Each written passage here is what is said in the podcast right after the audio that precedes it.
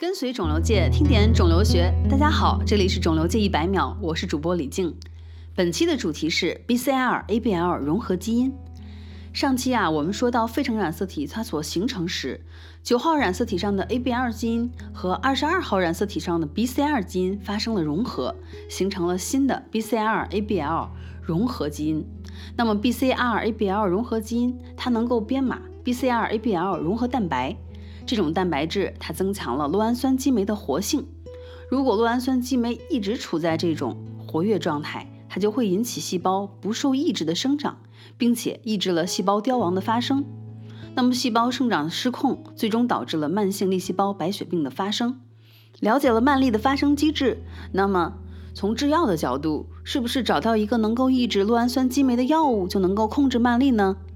瑞士的一家制药公司的研究员尼古拉斯与格勒冈健康与科学大学的研究者布莱恩合作，他们通过高通量筛选技术，找到了与 BCR ABL 蛋白上的活性位置结合的一个分子，学名叫做二苯胺基嘧啶。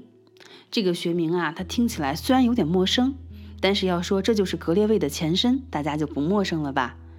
后来，研究者通过对二苯氨基嘧啶进行了一番基团修饰之后，药效增加，最终得到了伊马替尼。